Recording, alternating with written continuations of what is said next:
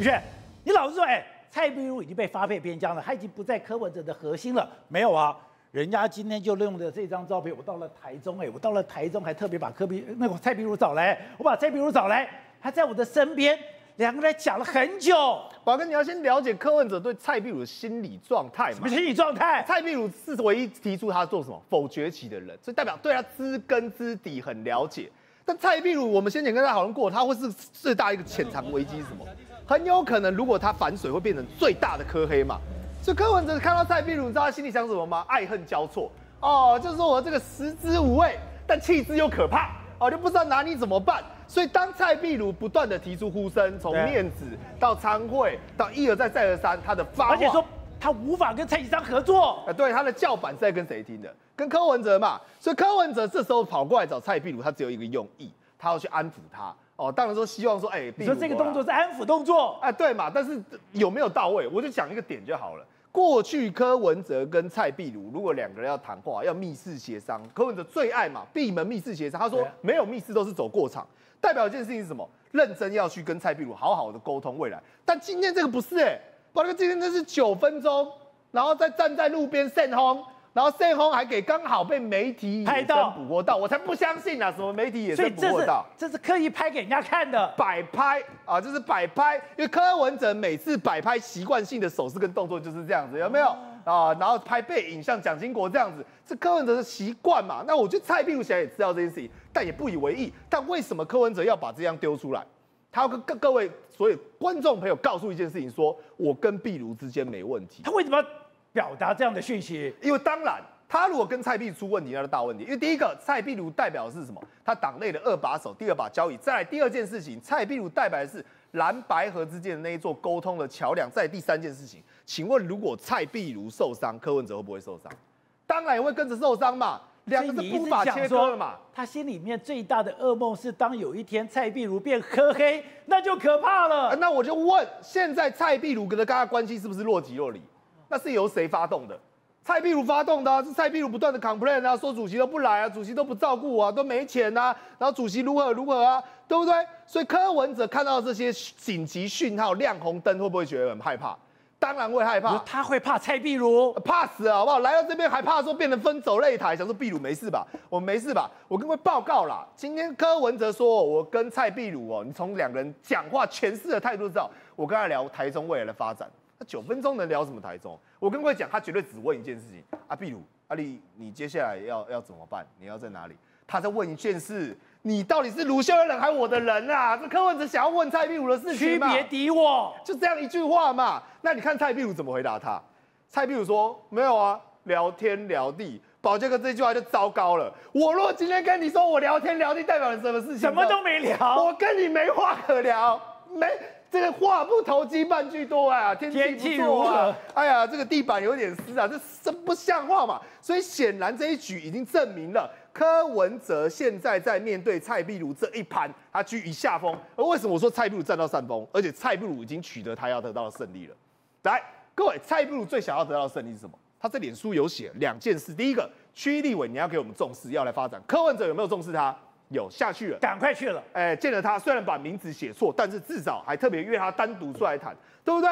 那再第二件事情，路线之争，定锚嘛，民众党定锚是什么？应该要绿白合还是蓝白合？就是反绿还是反蓝？那就今天谁赢了？反反绿赢了。因为黄国昌笑得很开心嘛，跟韩国瑜抱在一起嘛，整个路线定调，黄珊珊已经退居旁边，没有站在 C 位了嘛。所以我看到这个这个脸书贴，我怎么看怎么怪。你说蔡壁如的最新脸书？哎，对对对对，在我们录影前半个小时之前，突然讲说，哎呀，天气很冷，踢足球好过瘾哦，好好玩哦，跟郭小生踢足球。我想说，有值得发脸书吗？我看到最后一句，我终于懂了。大朋友胜小朋友胜之不武，交流，宝杰哥是什么意思？我在柯文哲旁边三十年呐，跟你这个刚来了，你还浅呐。我们今天蓝白和路线，柯文哲听我们的刚好而已。最后再补一句，太久没运动，纯粹交流运动，动动动好。我血滴子的名号混江湖混多久了？你黄珊珊那时候还不知道在哪里，跟你刚好过招过招，没有真的动杀招，刚好而已啊。谢说。这中间有这么大的声音吗？还有，我本来也，我本来看到这一招我很感动哦，他们两个人主仆二人见面了，而且拍这么具有深意的照片，搞了半天是摆拍，搞了半天柯文哲是很怕蔡壁如离开吗？我只觉得有一点 hebe 啦，hebe 就是曾几何时啊，蔡壁如是柯文哲的心腹中的心腹，从他在台大医院一路陪着他，一路到地下室也陪着他，然后进军到北市府啊。大家知道柯文哲刚进入台北市政府的时候，他什么都没有，什么也没有班底，唯一一个班底他自己说的就叫蔡碧如。蔡碧如每一天为他杀进杀出哈，扮演血滴子这种吃力不讨好的角色。但是曾几何时沦落到说，他只有在路边才可以看到柯文哲，两个人要讲话要在路上站在那边找一个小小地方站在货柜旁边讲，这真的很不合理吗？真的很不理合理啊！原本蔡壁如找柯文哲在过去在市府的时候，只有蔡壁如可以进出市长室，随时跟柯文哲面报机宜。蔡壁如在民众党的角色也算是这个创党之母的角色嘛。他要跟柯文哲讲事情，还得等柯文哲哦南下寻衅，然后两个人在路边找个地方谈，都不能在餐厅里面谈，不能在房间谈，不能在民众党的办公室里面谈吗？所以我看到是觉得有点稀鼻啦。之前蓝白刚分的时候哦，刚确定不合的时候，大家记不记得二十五号那一天，好像就是二十五号还是二十六？讲柯文哲整天没有行程，然后说他在那稀微当中。然后那天我遇到蔡壁如，我说你要跟他聊一聊啦。柯文哲现在心里一定很慌很乱哈，他之前就是被那一些人哦听信谗言被包围住了。那蔡壁如给我的感觉就是，他现在也联络不到他啊，他也没找不到他，不知道怎么跟他聊哈。我跟他讲说哦，我觉得就算你晚上十点打给他，你也要打给他，他现在需要第三个声音。那显然这第三个声音从来没有进到柯文哲的耳朵里面。要不是尾牙事件的话，我觉得柯文哲大概也不会，也不会理他。我觉得也不一定会到台中去哦，哈。然后蔡壁如最近讲一段话也非常哈，让我觉得非常的奇怪。大家知不知道黄珊珊也好，柯文哲也好，不断的抱怨说都是外面的人在见缝插针，都是媒体，都是名嘴，不断的在谈论民众党，然后在那边造谣，甚至。黄珊珊还写了一个脸书说：“哎，他们已经在收集证据了，谁造谣就告谁。告谁？但是蔡壁如怎么说呢？蔡壁如说：哈，党内同志不该以讹传讹。我在这里郑重的告诉党内，我不知道我们有没有纪律委员会应该出来讲这件事。他已经告诉我们说，不是外面的人讲，就是我们民众党自己在内斗。”自己在党内里面，纪律委员会应该要出来，是党内的人放的，很多的东西都是党内的人放的，所以现在民众党到底出了什么事？看着蔡壁如，我就想到古时候的岳飞，你知道吗？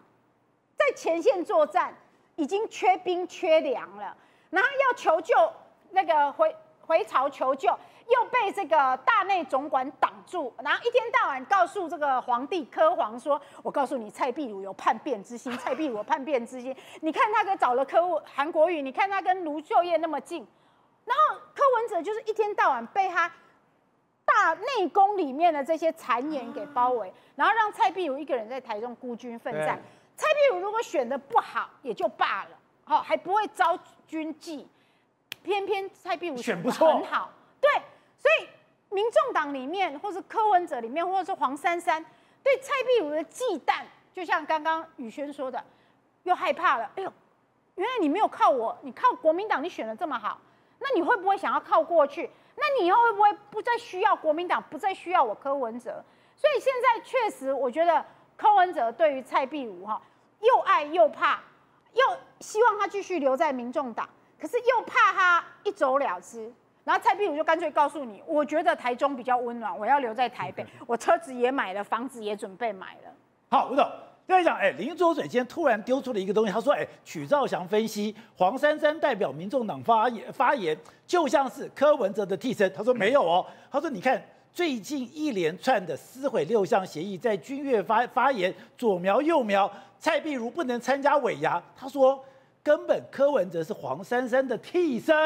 浊水是这种大师级人物哈，他怎么会突然间就关心黄珊珊跟柯文哲谁是替身？替身是谁？对，这个是很奇怪。他也不会关心这种小事情的。这个太小的事情，他突然间关心这个事情。换言之讲，他这个文章的背后啊，有他其他的动机存在，是第一个了啊。那我今天听到最新的消息啊，就是说黄珊珊到立法院之后，他自然就是会跟这个柯文哲的关系会逐渐的慢慢慢慢疏远。对，因为他的重心会到立法院。而第二个呢，他也确实，他也非常头痛，柯文哲也很头痛蔡壁如。那蔡壁如最近帮他惹了很多麻烦嘛。呃，不断用民间很多声音，点出很多所谓的民众党的权力矛盾嘛。对。那这个权力矛盾在就地过年以后也会告一段落，因为我所知道蔡壁如也会在台中安定下来嘛。安定下来之后呢，他就会跟这个柯文哲也维持一个远距离的一个美感的关系，对不对？所以换言之讲，在过完旧历年或二月一号以后，这两个女人对柯文哲的影响力。应该都会比较衰退，而相反的，执行他任务的就周瑜修当他的秘书长，啊，他就会回到一个他的小朝廷来掌握他的运作，这是第二，这是目前最新的情况。好，回到您刚刚讲的问题了啊，为什么浊水关心这个事情呢？关心这个事情，又要加上刚刚这个宇轩关心这个问题啊，跟这个呃淑慧提到，对，为什么今天？好，这个黄珊珊会讲说，请国民党不要骂我，不要再打我了。国民党不要再打他的原因呢，是他出自于他先打人嘛。对，他打遍全台湾的重，他打遍全台湾的重要人物嘛，搞得大家都要非打他不可嘛。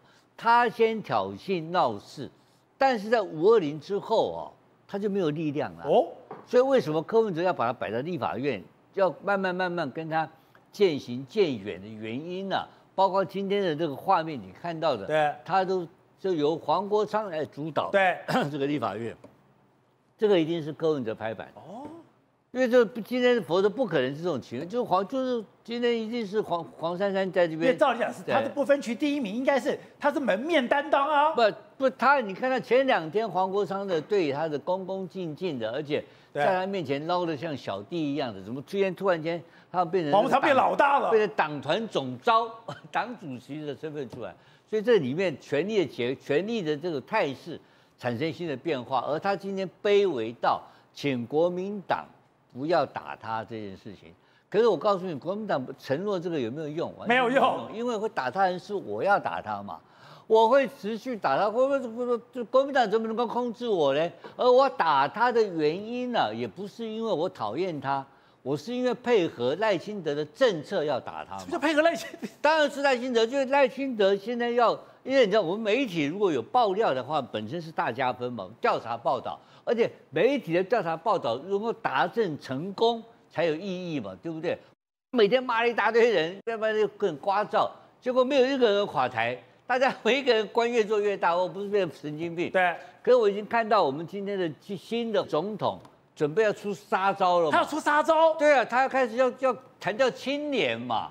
那谈到青年，我第一个，哎，这刚好你们这个主仆二人，柯文哲跟这个黄珊珊两个人有那么多的皮肉可以打嘛，所以我就借着这个大的风啊，起风了嘛，往这个起风的方向去打贪腐了，把柯文哲跟黄珊珊列为我的主要工作目标，也是迎的迎向未来的主要的风向。好。有廷辉，另外就是，今天对台湾非常熟悉的一个日本的媒体人野岛刚，他真的非常想说，哎，大家都忽略了柯文哲的角色，柯文哲的角色不是大家想象的那么单纯的弃中保台，不是，是整个台湾内部内部社会的一个矛盾。他说，中国已经注意到了，而且中国在未来会投入更多的资源给他。对，我们在节目中有讲过，北京非常注意台湾第三势力的产生哦，而柯文哲就代表的是第三势力，他跟以往的第三势力不太一样，以往像宋楚瑜他们是从这个国民党分出去的，现在他不是，他是代表一个什么？台湾新的年轻人聚集的一个对象。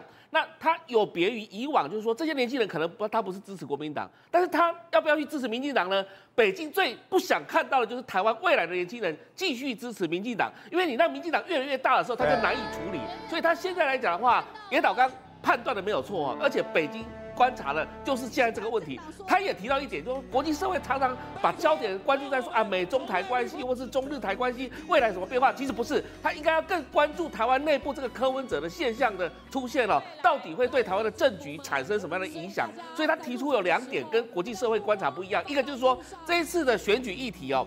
两岸是在民生议题以以以后的，也后面的，也就是说民生议题优先。对，民生议题优先。啊，这民生议题是谁关注的？就是年轻人关注的嘛。所以他基本上都认为说，第一个他要关注到年轻人的走向，未来的一个看法。第二个问题，他提到了，就是说柯批和第这个所谓的这这个民众党，他在整个台湾的政坛上面的运作的价值啊，其实是被北京看到的。所以，而这个北京未来就是刚你提到的，会继续投资这个柯 P，或者是投资这个民众党。当然，现在柯 P 他就是在耍招数给北京看嘛。我我认为他也在骗北京啊。我在电。对啊，为什么？因为你你如果不这样子的话，北京怎么会来投资我？怎么会来支持在我这边呢？因为因为至少他怎么讲？他其实北京看到的是国民党不断不断一直在往下走，年轻人没有去支持国民党，大概都老年人。那年轻人在哪里？年轻人是台湾未来希望啊。如果聚集在柯 P 这边的话，就足以有。更大的力量可以对付民进党嘛？所以现在北京就是说，未来投资柯 P 的这样的一个走向是对的，但是也北京也必须要很小心的是，因为柯 P 常常翻脸不认人，常常会骗骗对方，所以如果 谁都骗，对谁都骗，连北京都骗了，所以就是说，他现在北京也必须要小心了。这一号人物他能不能代表真的真正的领导台湾的第三势力出走，而这个有别于蓝绿两党之外。